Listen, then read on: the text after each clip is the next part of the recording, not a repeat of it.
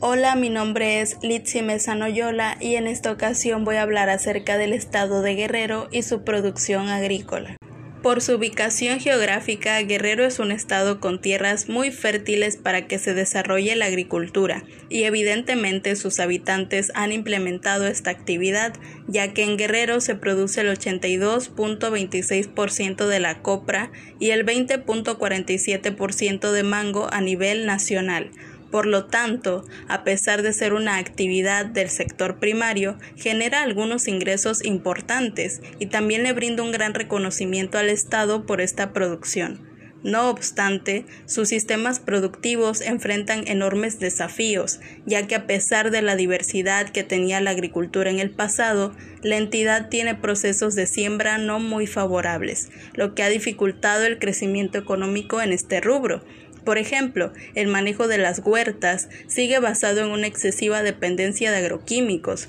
Con esto se pone en riesgo la diversidad genética de los cultivos y los suelos se contaminan, lo que produce una disminución de la producción. Debido a esto, son necesarias nuevas estrategias de cultivo que sean más amigables con el medio ambiente, solo que estas estrategias son difíciles de implementar, sobre todo porque esta actividad ya no es muy apoyada por el Estado, ya que no se tienen políticas efectivas para la reactivación del campo, faltan muchos recursos o estos no llegan a tiempo, también se dificulta el acceso al mercado, a los agricultores, por ejemplo, no les pagan sus productos como deberían y esto también limita su cultivo.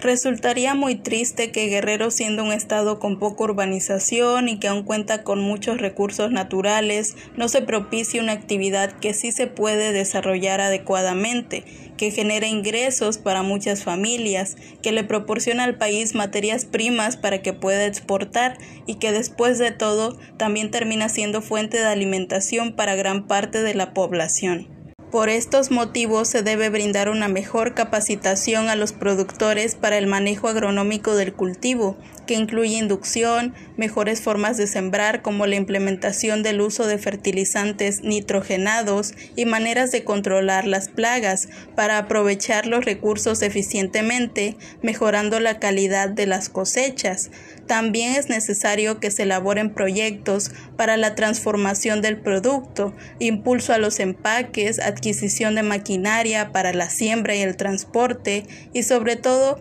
contar con asistencia en relación a estudios de mercado que posibiliten una mejora en los ingresos de los productores para que las personas que quieran incursionar en la agricultura no lo hagan con temor y su trabajo sea valorado. Así que es importante que se implementen acciones para que esta actividad no deje de desarrollarse, ya que beneficia a muchas personas. Y eso sería todo. Gracias por su atención.